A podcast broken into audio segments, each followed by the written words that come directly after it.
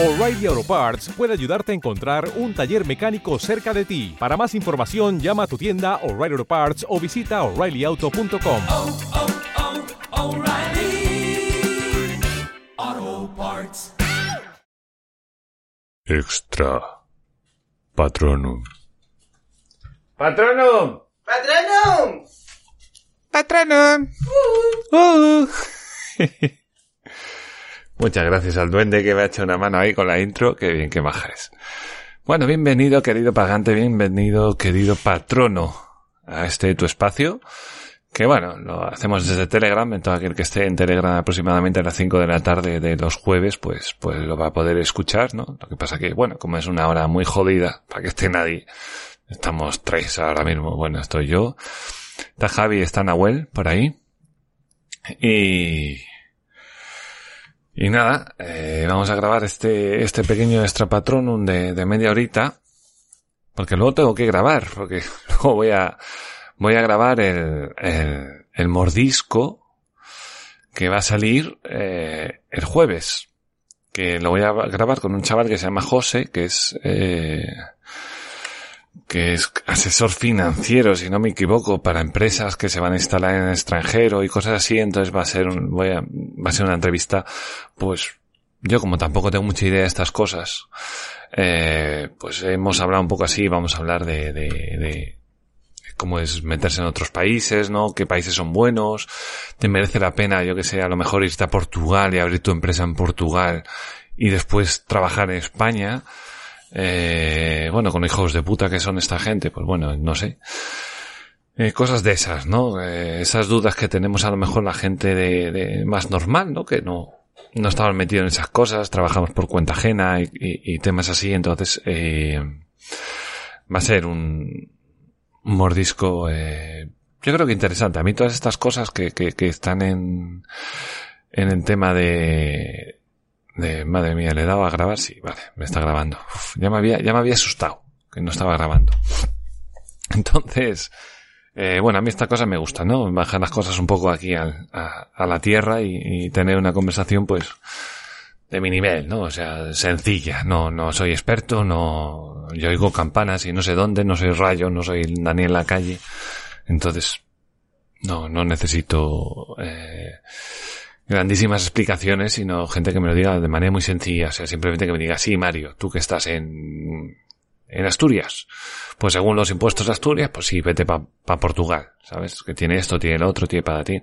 O vete para Estonia, o lo que haga falta. Bueno, a ver, a ver cómo sale, ¿no? Porque hemos, lo hemos comentado un poco por encima, entonces, pues bueno, ya sabes, el jueves va a salir y, y bueno, así lo puedes, eh, ya sabes un poco por adelantado de, de qué va a ser el tema. Bueno, ¿de qué vamos a hablar eh, en este extra patronum? Bueno, este extra patronum pues va a estar muy bien porque vamos a hablar de... Lo, lo, he titulado aquí en la guía, que como lo tengo ahí en el este, el cartel maldito de la playa, que también pasa en la guía ahí en, en el grupo. Y bueno, eh, si lo viste por ahí el PDF, pues bueno, es más o menos lo que voy a leer. El cartel maldito de la playa. El car bueno, el cartel, bueno, el cartel, para que no lo sepas, un cartel eh, que fue eh, pedido ¿no? por, por el Ministerio de Igualdad eh, a través del Instituto para las Mujeres o no sé qué mierda se llama, eh, que va acerca de, eh, bueno, es un cartel de una playa en la que se ve a cinco mujeres, no, dos, tres, cuatro, sí, cinco mujeres, y algo así como la playa también es nuestro, la playa es de todos, entonces salen pues personas obesas, una, una persona que le han estirpado un seno y tal y cual.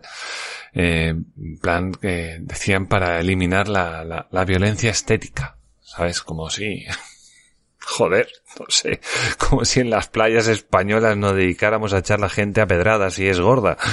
O sea, la gente, no sé, tú vas a una playa española, supongo que como en todo el resto del mundo, y, y, y ves gente gorda y gente pues como yo, ¿no? Flaquita, y dentro de ese margen pues está todo lo del medio y no la gente no se dedica a insultar a nadie ni a meterse con nadie y la gente va a su puto rollo.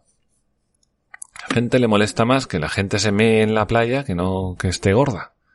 O sea, no existe violencia estética en las playas de de España, pero el Ministerio de Igualdad para justificar todos esos millones que son al año, que son 500 ni más ni menos, pues dice, pues vamos a hacer que trabajamos. ¿no?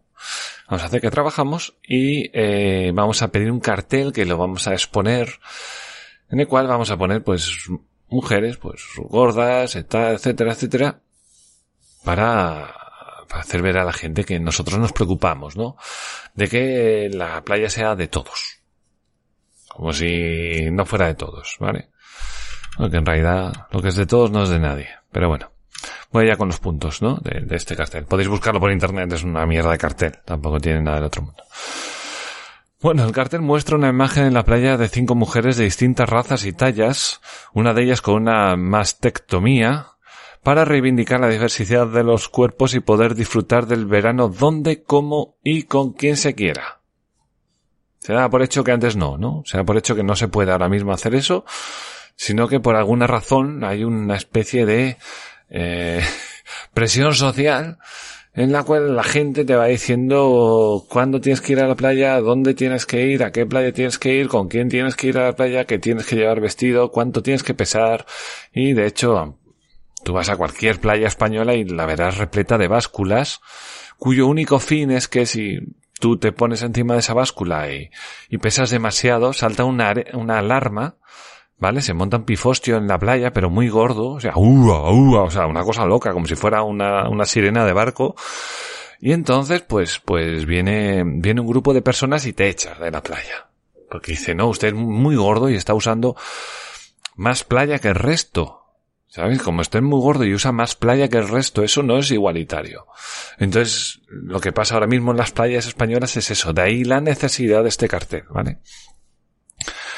La ilustradora del cartel, Arte Mapache, Arte Mapache obviamente es la empresa, no, la, la, que se encargó de esto, pidió disculpas a través de un hilo de mensajes en su perfil de Twitter por haberse inspirado en fotografías de modelos para la campaña y por haber utilizado también una tipografía sin licencia. Añade que el fallido trabajo cobró por el, por el fallido trabajo, perdón, cobró 4.490 euros. Su web, de momento, pues la han dado de baja. ¿Vale? Aquí donde dice inspirado es robado. ¿Vale?